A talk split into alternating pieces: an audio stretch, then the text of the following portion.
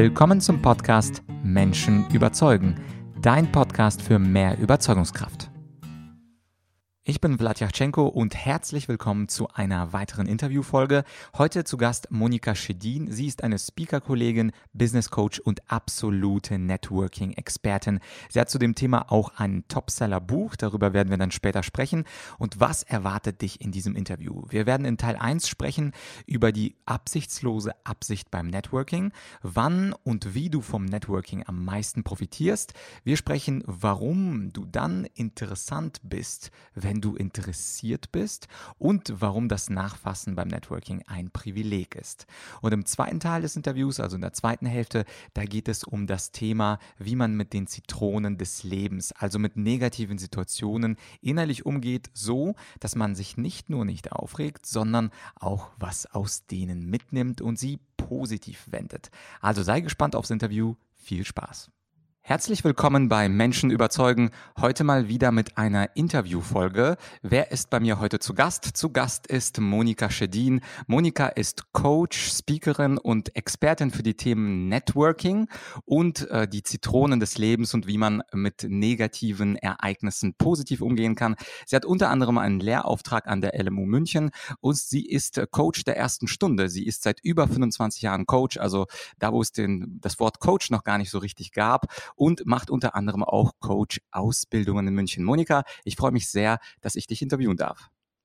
Ja, sehr gerne. Ich freue mich auch. Monika, fangen wir gleich mit einem deiner zentralen Themen an, mit dem Thema Networking. Viele versuchen zu networken, bei einigen funktioniert es besser, bei den anderen etwas schlechter. Was bedeutet gutes Networking für dich? Also äh, jeder, der Netzwerk macht es ja, weil er oder sie Ziele verfolgt. Und die Person, die, die ich treffe, die verfolgt bestenfalls auch Ziele, aber ihre Ziele. Und Networking bedeutet in dem Fall absichtslose Absicht, dass ich meine Absicht erstmal komplett vergesse und erstmal den Menschen kennenlerne und dann gucken, wenn wir uns sympathisch sind, wo gibt es Gemeinsamkeiten, wo wir uns gegenseitig äh, unterstützen können. Ah, das fand ich einen sehr schönen Begriff, habe ich so noch nie gehört. Die absichtslose Absicht. Ich bin ja als Jurist getrimmt darauf, äh, bei Absicht weiß man genau, was man will. Und die absichtlose Absicht verstehe ich die richtig, dass ich noch gar nicht weiß, was genau sich ergibt, aber ich habe die Absicht, dass schon sich irgendwas ergeben wird. Genau, weil die Menschen, die netzwerken, die netzwerken ja nicht, weil sie einfach zu viel Tagesfreizeit haben, sondern weil sie äh, wie gesagt, ein Ziel verfolgen. Aber die Wahrscheinlichkeit, dass du genau auf die Person triffst, die heute, hier und jetzt dein Produkt oder deine Dienstleistung braucht und das erforderliche Budget hat, die ist einfach mega gering. Und man braucht so im Durchschnitt zwei Jahre und sieben Kontakte, bis eine Beziehung überhaupt erntereif ist. Manchmal geht es schneller, manchmal dauert es ein bisschen länger Zeit. Wow, das machen sich wahrscheinlich die meisten gar nicht so richtig deutlich. Also zwei Jahre, sagst du, dauert das, bis man vom Erstkontakt wirklich einen möglichen Geschäftsabschluss vor sich sieht. Genau, weil wir denken immer, wir treffen jetzt jemanden, der sofort unsere Dienstleistung braucht. Und ich erlebe das ganz oft, dass zum Beispiel Kunden von mir, ja, dann hatten sie vielleicht mal ein Thema und denken, ah, Coaching könnte eine gute Idee sein. Dann läuft es aber wieder ganz gut im Job. Dann passiert es irgendwie, dass sie, was weiß ich, einen neuen Job brauchen und haben vorher in der Brigitte oder in der Physik oder irgendwo gelesen, dann nochmal einen Podcast gehört oder, oder, oder. Es braucht so ein paar Verstärker und dann braucht es entweder einen guten Grund oder die Schmerzgrenze, um dann zu sagen, so, jetzt brauche ich wirklich einen Coach, um in dem Beispiel zu bleiben und dann müssen die an mich denken. Verstehe. Und vor allem dieses mit dem guten Grund. Ich bin ja ein großer Fan von guten Gründen, guten Argumenten. Mein Unternehmen heißt ja Argumentorik und da würde ich mich interessieren, was sagst du? Was sind denn für dich gute Argumente oder gute Gründe, die ich meinem Networking-Partner, meinem Gesprächspartner mitgeben kann, damit er sich zumindest an mich erinnert und im besten Fall sogar mich anschreibt? Ja, das Thema ist ja, wenn ich will, dass sich jemand für mich interessiert, muss ich ganz offensichtlich anfangen, mich für den anderen zu interessieren. Also ich bin dann interessant, wenn ich interessiert bin. Und im Smalltalk heißt es ja auch ganz oft, ähm, ein, ein guter Smalltalker ist der, dessen Redeanteil unter 50 Prozent ist. Das heißt, wenn er den anderen mehr zum Reden bringt, sprich zuhört und der andere das Gefühl hat, ich bin die wichtigste Person in diesem Gespräch, dann ist erstmal schon, schon der erste Punkt erreicht. Also echtes Interesse, ähm, genau, das ist das Allerwichtigste für den Anfang. Und wie kann ich das entwickeln? Also häufig, ich bin ja auch hin und wieder als äh, Unternehmer bei Netzwerkveranstaltungen, häufig fällt es Menschen schwer, dieses echte Interesse zu entwickeln. Man kann sich ja nicht zwingen, wenn man da vor sich ein unbekanntes Gesicht sieht. Wie, was für einen Tipp würdest du jetzt Anfängern im Networking geben, um dieses echte Interesse überhaupt entstehen zu lassen? Ja, vielleicht nochmal einen Schritt zurück. Die meisten Leute können ja deswegen nicht äh, Smalltalken, weil sie versuchen, relativ schnell ein das äh, schlagende Argument zu bringen oder den, äh, den Wettbewerbsvorteil. Und das wird aber nicht gelingen. Erstens nicht schnell und vor allen Dingen nicht das Argument. Das gelingt ja einfach, wenn ich davon ein bisschen abrücke und die Person in den Vordergrund stelle und indem ich halt auch tatsächlich mich traue, so nach dem Motto, lieber unvollkommen begonnen als perfekt gezögert. Wir sind so gut im perfekt zögern. Und dann würde ich halt tatsächlich äh, diese, diese, ja, diese einfachen Fragen, die, wo jeder sagt, die kann ich doch nicht stellen, da blamiere ich mich. Und genau die sind es auch, eigentlich die kindgerechten Fragen im Sinne von, ähm, was führt Sie hierher? Was, äh, was ist Ihr Thema? Was machen Sie beruflich? Ähm, was ist Ihr Background? Also solche Fragen. Mhm. Dann zu gucken, wo liegt da irgendwo etwas, mit dem ich was anfangen kann. Und wenn wir uns mal so eine klassische Situation vorstellen, irgendein Networking-Event irgendwo im bayerischen Hof, es versammeln sich ein paar Unternehmer und äh, du bist eine davon, ich bin eine davon. Stell dir vor, ich würde einfach irgendwo rumstehen, alleine an meinen Nüssen, Macadamia-Nüssen kauen. Ja. Mit welcher Frage würdest du mich oder sollte ich dich ansprechen, wenn wir einfach mal locker ins Gespräch kommen sollten? Also ganz konkret, äh, was ist der Anlass Ihrer Ankunft hier? Klingt ein bisschen unschön, oder? Ja, aber das Thema ist, ähm, dass die meisten Leute das, was wir tatsächlich sagen, also das Inhaltliche, überhaupt nicht hören, wenn der Tonfall gut ist, wenn das, wenn Lächeln da ist, wenn ein Blickkontakt da ist, dann wird der Inhalt dessen, was ich sage, kaum gehört. Und ich würde dich fragen, je nachdem, du hast dann vielleicht ein Namensschild an, dann würde ich sagen, ach, ich stelle fest, wir sind im gleichen Berufsverband. Ich bin Monika, Monika Schedin. Ähm, was, was hast du dir, äh, warst du schon bei dem Vortrag dabei? Was war für dich interessant? Mhm. Sowas. Also das heißt, du würdest sagen, nicht so viel Angst haben vor dem Content, also das, was man sagt am Anfang, sondern mehr darauf achten, dass die Stimmmelodie sympathisch ist und wahrscheinlich auch, dass der Blickkontakt da ist und man nicht mit einer kalten Schulter jemanden seitlich anspricht. Ja, das Thema beim Smalltalk ist zu sagen, ähm, Gemeinsamkeiten suchen und alles, was trennt, ignorieren. Ah ja, okay, klingt gut. Was ist denn, das ist auch eine häufige Frage von mir, was ist denn eigentlich, wenn im Gespräch, wo wir jetzt die Smalltalk-Phase gut überstanden haben, mein Gesprächspartner irgendein schlechtes Argument bringt? Also er sagt etwas, was aus meiner Sicht nicht richtig ist, vielleicht sogar völlig falsch ist. Würdest du sagen, ehrlich sein und sagen, nö, das sehe ich ganz anders? Oder wie reagierst du als Profi auf schlechte Argumente von anderen Menschen? Kommt ein bisschen drauf an. Weißt du, wenn wir jetzt so, so ein Gespräch jetzt erst, wenn wir so eine Beziehung aufbauen und ich finde die Person sympathisch und ich habe aber noch Fragezeichen und kann sie nicht einsortieren, dann ähm, würde ich jetzt, glaube ich, noch nicht in die Diskussion gehen. Ne? Das kann man mit Leuten machen, wo man weiß, das passt, das macht auch Freude. Ansonsten würde ich entweder würde ich es überhören, also wirklich nach dem Motto Gemeinsamkeiten zum Thema machen, Trendes ignorieren, oder Manchmal mache ich, tue ich mit einem Lächeln so, als hätte mein Gegenüber das gesagt, was ich gerne gehört hätte. Und dann frage ich nach, dass ich sage, wenn ich Sie richtig verstanden habe, haben Sie das und das gesagt? Und dann ist es an ihm zu sagen, äh, eigentlich wollte ich genau das sagen. Ähm, also da ist auf jeden Fall eine Chance. Oder die andere Möglichkeit ist, dass ich nachfrage, habe ich Sie richtig verstanden oder können Sie nochmal wiederholen? Mhm, verstehe. Und was ist, wenn die Person selber ein bisschen auf Widerspruch aus ist? Also wann sollte man quasi aufgeben, mit dem anderen zu networken? Es gibt ja Menschen, die sind ja also sozial gelähmt, würde ich mal sagen. Also die sind jetzt selber nicht super freundlich, aber möglicherweise interessant für mich, für mein Business und vielleicht auch für einfach ein Gespräch. Was, was ist so der, der Anzeichen oder wann soll ich aufgeben, also nicht mehr weiter versuchen und wann soll ich trotzdem dranbleiben und versuchen, äh, das Gespräch noch oder das Ruder umzuwerfen. Gibt es da irgendeine rote Linie für dich? Für mich schon. Also ich persönlich mag ja ein bisschen sperrige Leute. Das finde ich lustig. Ähm, ansonsten würde ich, habe ich mal so zwei Kriterien, dass ich sage, okay, macht es mir Freude oder und oder bringt es mich weiter? Also könnte das ein potenzieller Kunde sein, macht es mich schlauer? Also am liebsten hätte ich beides, Freude und Erfolg, aber auf gar keinen Fall keins davon. Ah ja, okay, verstehe.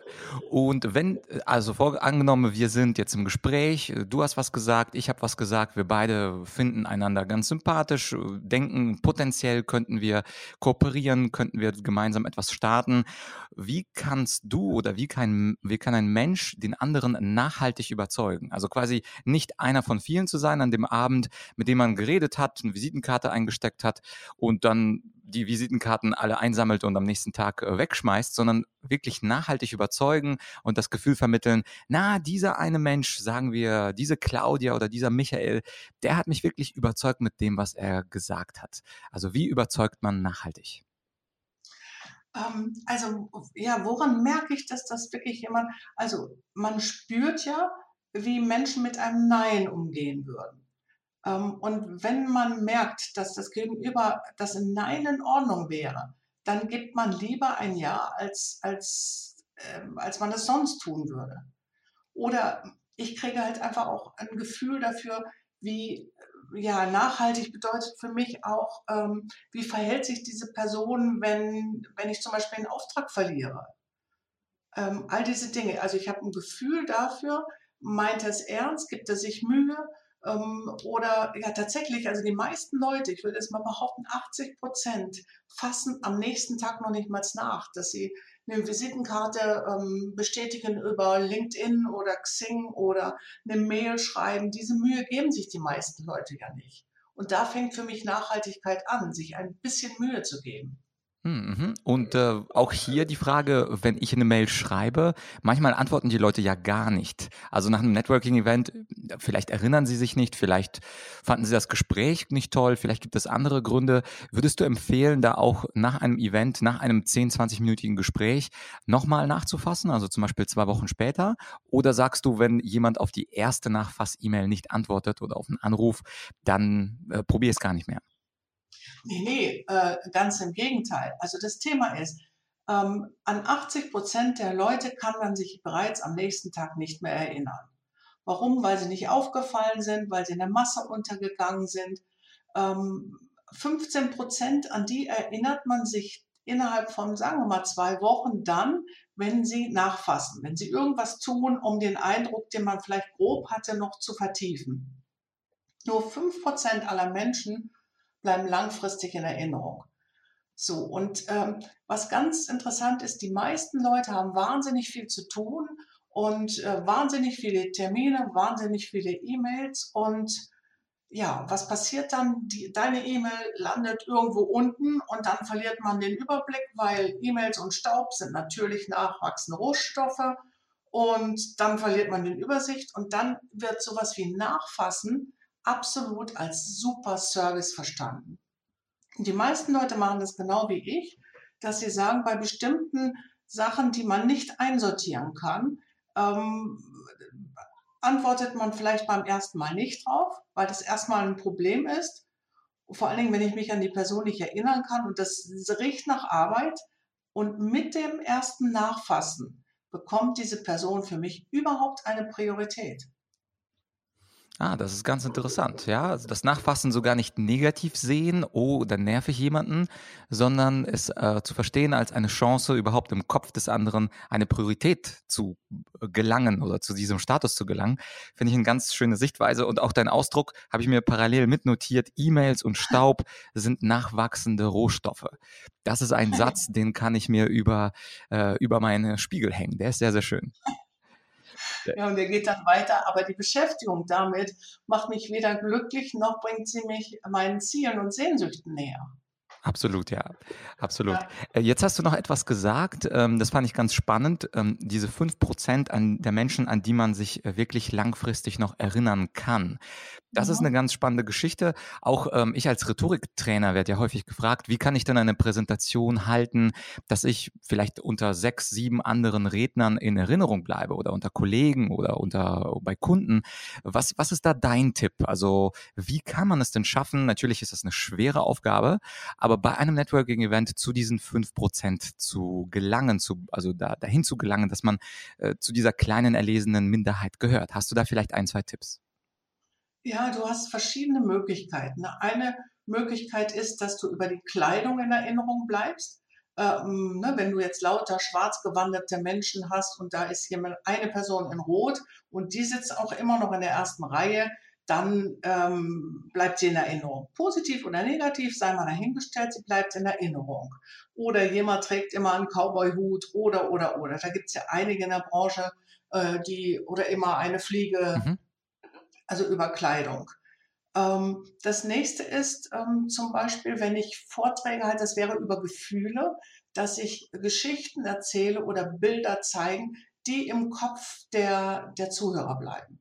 Also entweder über Outfit mehr oder weniger oder über Gefühle. Mhm, verstehe. Äh, super Tipps. Ähm, ich gebe häufig in meinen äh, Trainings den Tipp, dass man mit einem provokanten Inhalt kommen soll.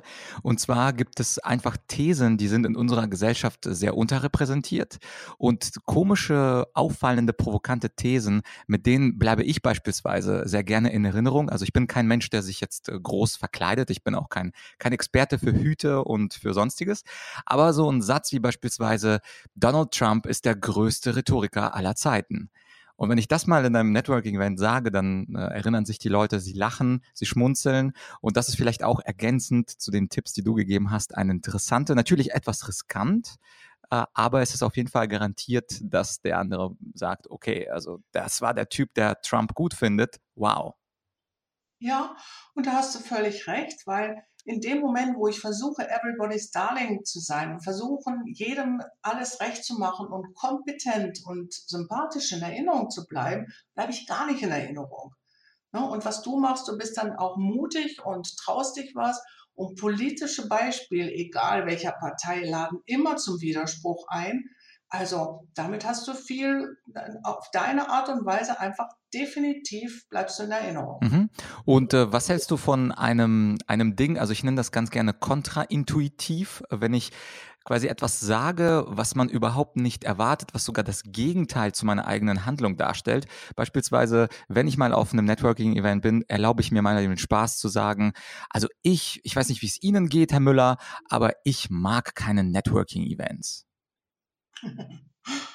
Ja, lustig. Was, äh, ja, da bleibst du auch mit in Erinnerung. Die Frage ist, was willst du mit dieser, mit diesem Statement?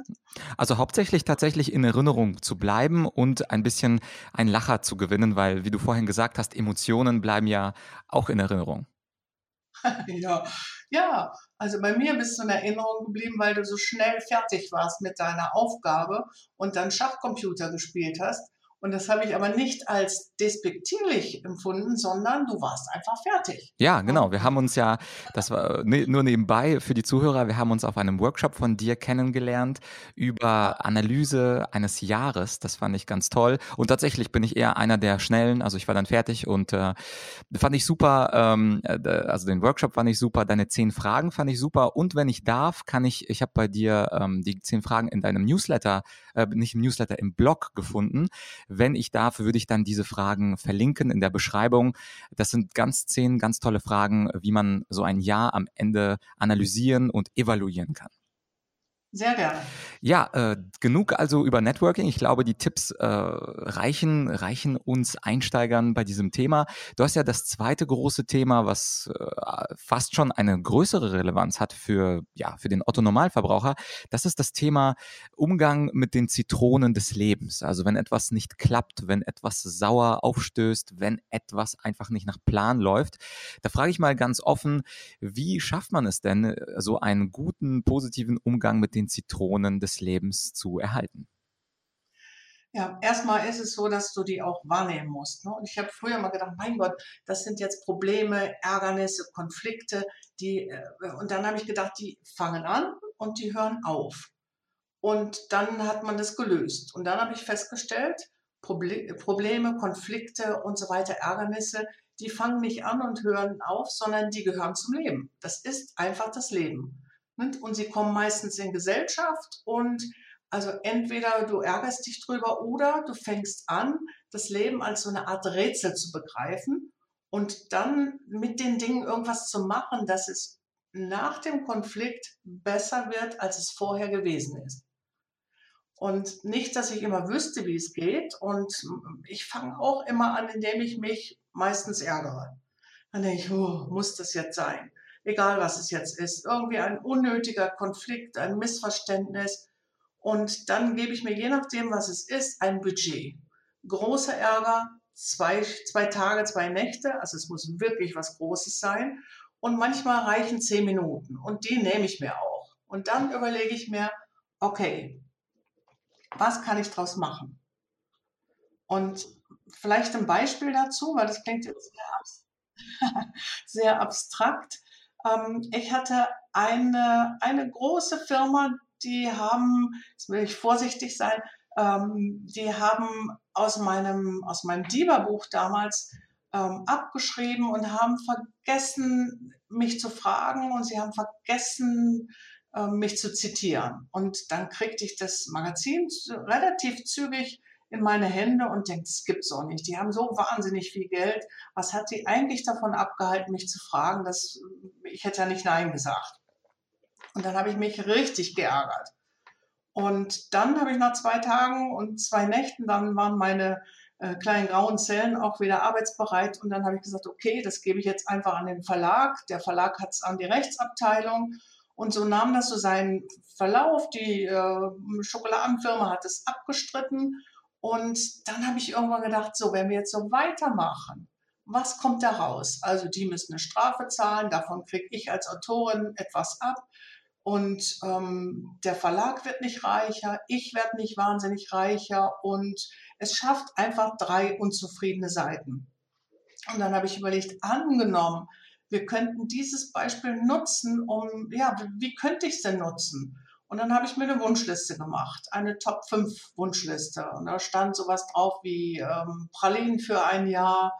Dann, ich gebe so einen Kalender heraus, dass die einfach 300 Stück abkaufen, an ihre Kunden verteilen. Und Punkt 5 war, es gab eine Jury mit Guido Maria Kretschmer. Und dann dachte ich, einen Tag in der Jury sitzen mit Guido Maria Kretschmer, das wär's. Und um eine lange Geschichte kurz zu machen, am Ende war es so, dass sie mir alle meine Wünsche erfüllt haben, aber nicht, weil sie mussten, sondern weil sie wollten. Und wir arbeiten heute noch gut zusammen, weil es einfach total Sinn und Freude macht. Und manchmal bin ich froh, wenn irgendwie sowas kommt, ähm, weil, weil es gibt uns die Gelegenheit, wir hätten uns nie kennengelernt, wenn es diesen Konflikt nicht gegeben hätte.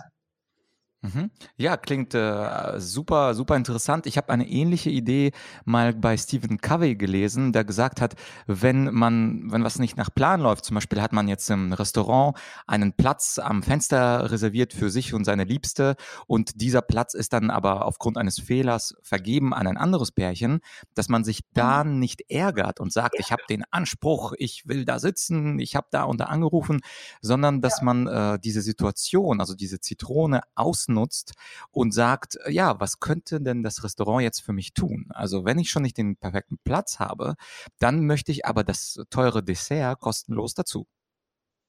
Und das Beste ist, dass man sich das meistens überhaupt nicht fordern muss. Also es gibt da einen Unterschied zwischen Wünschen oder Bitten und Fordern. Und ähm, sondern dass die, die andere Seite das einfach gerne anbietet. Und wirklich so mein Motto ist immer, wenn schon anders, dann besser. Ja, cooles, absolut cooles Motto. Und vielleicht eine alltägliche Situation, also um das wirklich zurückzuholen für die meisten unserer Zuhörer, das, was uns alle mal betrifft, ist ja, wenn die Deutsche Bahn zum Beispiel zu spät kommt oder äh, der Zug komplett ausfällt. Also das ist ja eine typische klassische Zitrone in Deutschland. Wie würdest du da als Profi reagieren? Also angenommen, du musst irgendwo hin, du fährst mit dem Zug von A nach B, der nächste Zug kommt erst in einer Stunde und du hast aber die Reise so geplant, dass du dann zu spät zu einer wichtigen Präsentation oder so kommst. Also ein klassischer Fall, wo du den Zug nicht verpassen darfst, der fällt einfach aus. Du stellst, stehst jetzt äh, im Regen auf Gleis 3, der Zug ist nicht da. Wie, also ich meine, das mit der Wunschliste, man kann nicht zur Deutschen Bahn gehen. Wie würdest du es da machen, diese klassische Zitronensituation zu handeln? Also das ist mir natürlich auch des Öfteren passiert, obwohl ich einfach versuche, nicht den letztmöglichen Zug zu nehmen, aber manchmal lässt es sich nicht verhindern. Und in dem Fall war es genauso. Ich hatte kaum Luft. Also 20 Minuten Umsteigezeit, aber der Zug ist ausgefallen. Der wäre pünktlich davor, aber der andere ist ausgefallen. So, und dann habe ich, dann sage ich immer, complaining is silly, either act or forget. Also es macht jetzt überhaupt keinen Sinn, sich aufzuregen, weil diese Energie brauche ich einfach, um nüchtern zu reagieren.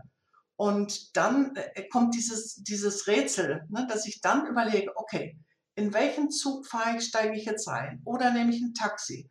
Was ist die Möglichkeit, die ich habe, um dennoch pünktlich hinzukommen? Und dann ist es für mich wie so eine, wie so eine Challenge. Und äh, ja, meistens gelingt mir das. Wie auch in dem Fall. Ich war nur fünf Minuten später da, als es vorher gewesen wäre.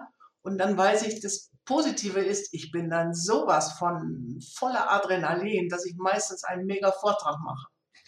Ah, okay, aber diese, dieser Prozess im Kopf, äh, der, kannst du den nochmal äh, etwas erläutern für die, die jetzt Anfänger sind in diesem Uminterpretieren? Also du hast ja gesagt, als Challenge sehen. Das ist ja in der ersten genau. Sekunde sehr schwer, wenn da plötzlich steht, dieser Zug fällt aus. Also was passiert da wirklich Schritt für Schritt in deinem Kopf, wenn du das kurz nochmal erläutern kannst? Ja, also das Erste ist, ich meine, das ist natürlich auch eine Frage der Erfahrung. Das heißt, dass von Stück zu Stück der Ärgeranteil immer schneller äh, fertig ist. Also das Erste, was ich dann denke, ist wirklich Scheiße, Scheiße, Scheiße. Dann atme ich tief durch und dann denke ich, okay, das ist so, wie ähm, ich fahre gern mit Freunden Ski, aber meine Skikünste, ich habe erst sehr spät angefangen, Ski zu fahren, die sind ja, begrenzt. Ne? Und wenn wir dann Stücke fahren, die einfach für mich eigentlich zu steil und zu vereist sind, dann habe ich überhaupt keine Chance, also keine, keine Zeit, um jetzt zu jammern und mich zu beklagen, sondern ich brauche diese Energie, um einigermaßen heil den Abhang runterzukommen. Und dann, ja, dann äh, konzentriere ich mich auf das, was ich jetzt machen muss und aber habe dann diesen kleinen Moment geflucht durchatmen und dann zu sagen, okay, wie schaffe ich es dennoch? Und dann wirklich so mit diesem, dass ich denke, okay, du hast es schon dreimal geschafft. Ähm, dann wird es jetzt auch möglich sein. Ist es möglich? Yes, es ist möglich.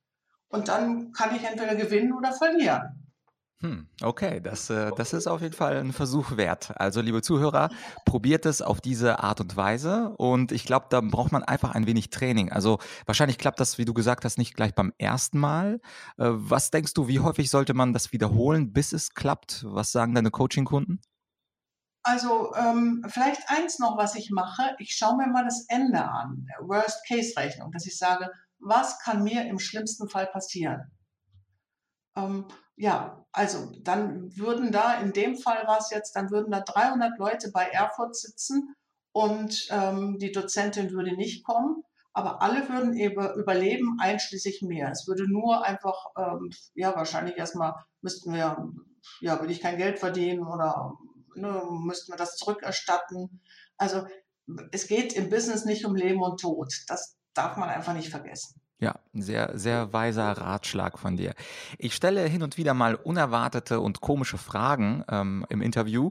Und du bist ja Coach seit äh, über 25 Jahren, also sehr erfahren. Und als Coach hat man natürlich viele Weisheiten über die Zeit der Arbeit gesammelt. Was ich dich gerne fragen würde, ist äh, folgendes. Angenommen, Monika, du hättest eine Sendezeit von zwei Minuten und in diesen zwei Minuten kannst du an Gesamteuropa, vielleicht sogar an die ganze ganze Welt eine Botschaft verkünden. Du wirst also in Radios, auf dem Internet, Facebook Live, was es heutzutage alles gibt und im Fernsehen ausgestrahlt werden. Welche Botschaft würdest du den Menschen da draußen aus den vielen Botschaften, die du hast, äh, mitteilen? Was sollten die Menschen in ihrem Leben verändern, äh, mit äh, in dem oder anders gesagt, um ihr Leben zu verbessern? Was wäre das für eine Botschaft? Ach du meine Güte. Also, was fällt mir spontan ein? Also einmal fällt mir ein, ein Satz von Nosrat Peseschkian, dem Begründer der positiven Psychotherapie, äh, oder ja, glaube ich, Psychotherapie, mhm. den ich ähm, sehr mag mit seinem Satz, wenn du willst, was du nie gehabt hast, musst du tun, was du nie getan hast. Ähm, ne, das heißt, ich kann nicht immer das Gleiche tun und auf andere Ergebnisse ähm, pochen oder sie mir wünschen. Also das wäre das eine. Und eine zweite Botschaft, die mir einfällt, ist so ein altes Gebet. Gebete sind eigentlich nicht populär und trotzdem hat mich das sehr entzückt, wie ich das gelesen habe. Dann geht es sinngemäß darum, ich gehe jeden Weg nur einmal und ähm, deshalb bitte dass ich jedem Menschen, den ich da begegne, mit Respekt und Anstand ähm, begegne, also sinngemäß, und, äh, und nicht bereue, ihn schlecht behandelt zu haben oder sie. Mhm. Also nach dem Motto, mache dich nützlich und du kannst eigentlich im Grunde jeden Tag dankbar sein, weil sich nützlich zu machen ist ein guter Wert. Ja, klingt beides äh, sehr fantastisch. Und das Schöne ist, äh, dich als Coach kann man ähm, natürlich kennenlernen. Ich werde deine Webseite in der Beschreibung verlinken. Man kann aber auch äh, bei unserem Interview ähm, auch was gewinnen. Und zwar, wir haben ja anfangs über das äh, Thema Networking gesprochen. Das heißt, äh, wir haben uns ein kleines Gewinnspiel überlegt, liebe Zuhörer. Diejenigen, die ähm, äh, am besten begründen, diejenigen drei, die am besten begründen, warum sie das Networking unbedingt brauchen und das unbedingt wollen, bekommen als Gewinn ein Buch zum Thema Networking. Vielleicht kannst du dazu was sagen. Das ist ja, glaube ich, schon in der sechsten Auflage da und sehr erfolgreich. Ja, das ist wirklich ein Glücksfall. Ähm, so sagen Frauen das zumindest. Männer würden sagen, es ist so gut, dass es verdient einfach bei Amazon immer auf Platz eins oder zwei oder drei, wenn es ganz schlecht läuft, steht seit über 13 Jahren. Und da geht es einfach darum, wie wichtig sind Ziele, was muss ich tun, um mit Menschen in Kontakt zu kommen, wie kann ich Kontakte pflegen und ja, was kann ich dafür tun und was gibt es überhaupt für Netzwerke in Deutschland und wie geht Smalltalken? Also so ein Sammelsurium um, wie gestalte ich Qualitätsbeziehungen? Mhm, perfekt. Also es klingt super äh, relevant für vor allem für Selbstständige, aber natürlich auch für, für ganz normale Arbeitnehmer. Und ich würde sagen, drei Bücher hattest du gesagt, oder? Ja. Genau, drei Bücher. Mhm. Das heißt, schreibt äh, eine Mail an podcast.argumentorik.com und schreibt eine schöne Begründung oder auch mehrere Begründungen, warum ihr dieses Buch verdient, warum ihr dieses Buch braucht. Und die beste Begründung, äh, das äh, darf ich dann, glaube ich, Monika aussuchen, oder? Absolut, du bist ja der Experte für Argumentoren. Ganz genau. Dann äh, suche ich mir drei Gewinner raus und wer es nicht abwarten kann, ich werde auch in der Beschreibung dann einen Link einfügen für diejenigen, die unbedingt sowieso das Buch ähm, haben wollen, in der Beschreibung dann zu diesem Podcast. Perfekt. Und als letztes Highlight ist noch etwas Interessantes geplant, Monika, und zwar ein Network. Passt ja zum Thema Network. Kannst du, kannst du erzählen, was ist dieser Network? Was könnte man da machen und wie bekommt man den mit dir? Ja, ich habe zwei Lieblings-Networking-Formate, die sich im Laufe der Jahre rauskristallisiert haben, ähm, weil ich gedacht habe, wenn ich weiter frühstücken, Mittagessen und Abendessen muss, um zu netzwerken, das kriege ich einfach auf Dauer nicht mehr abtrainiert. Also mache ich zwei Dinge sehr gerne. Das eine ist, ähm, ich besuche gerne Konzerte oder Kabarett und dann kaufe ich immer zwei Karten und dann überlege ich mir, mit wem mag ich halt einfach dieses Konzert benutzen und eine Person, die, die das gerne mag und aber gleichzeitig gezwungen ist, dann mit mir drei Stunden zu verbringen und wir können wunderbar netzwerken. Und das andere ist Netwalking, also der Begriff sagt es schon, ich gehe eine Runde durch den englischen Garten in München dauert ungefähr eine Stunde und damit, da tauschen wir uns aus und für, für deine User oder für die, die den Podcast hören, Ähm, ja, vielleicht rüstet ihr euch, das empfehle ich sowieso. Schreibt einfach zehn Fragen auf zum Thema, was weiß ich, Networking, Unternehmensführung, äh, Führung, Smalltalk, was auch immer eure Fragen sind. Und die beantworten wir während eines Spaziergangs im englischen Garten. Das ist Netwalking. Mhm, perfekt. Und ich würde vorschlagen, dass wir da auch nicht die Anzahl der Fragen zählen und einfach der mit den meisten oder die mit den meisten gewinnt, sondern dass die spannendsten Fragen dann von uns ausgesucht werden, vielleicht gemeinsam am besten. Schreibt also auch diese, wenn ihr an diesem Gewinnspiel teilnehmen wollt, einmal Netwalken mit Monika Schedin. Schreibt an podcast.argumentorik.com und dann habt ihr die Chance, diesen Netwalk durch den englischen Garten zu gewinnen. Und das ist natürlich eine ganz, ganz schöne Möglichkeit, äh, dich kennenzulernen und natürlich auch an deiner Weisheit teilzuhaben. Ja, äh, Monika, ich danke dir sehr. Gibt es am Ende noch eine, also bis auf die Webseite noch etwas, wo wir dich noch besser kennenlernen können? Ich habe ja auf äh, deinen Blog verwiesen. Was, was kann, wo kann man mehr von dir bekommen? Also ich bin ähm, unterwegs bei, bei Instagram, ähm, dann natürlich mein, mein Blog. Ich schreibe ein Newsletter viermal pro Jahr und ich bin bei LinkedIn und bei Xing. Bei Xing allerdings immer weniger. Also schon, ja, Oh. Überall eigentlich. Okay, also wenn man, wenn man möchte, findet man dich. Äh, die Webseite werde ich auf jeden Fall auch verlinken. Monika, ich äh, habe einen, äh, ein, einfach nur am Ende zu sagen, das war ein sehr, sehr schönes Interview. Ich danke dir für die Inhalte, sowohl das Networking als auch die Zitronen. Und liebe Zuhörer, wenn ihr gewinnen wollt, drei Bücher und ein Network stehen auf dem Spiel. Schreibt mir, wie gesagt, eine Mail. Und ich danke dir fürs Interview und wir sehen uns sicherlich, Monika, bald auf einem der nächsten Speaker-Events. Ja, genau. Dankeschön, Vlad. Das war toll. Danke, tschüss. Tschüss. Ja, jetzt wissen wir mehr zum Thema Networking und zum Thema Zitronen des Lebens und wie man mit ihnen umgeht. Hier nochmal der Aufruf, wer das Buch gewinnen möchte, und das ist wie gesagt ein absoluter Topseller, Erfolgsstrategie Networking, das werde ich auch nochmal in der Beschreibung verlinken. Drei Bücher gibt es zum Verlosen, also begründe, warum dir das Buch gehören sollte. Schick mir eine E-Mail an podcast.argumentorik.com und gewinne hoffentlich eins der drei Bücher und natürlich der Hauptpreis, einen Network im Englischen Garten in München.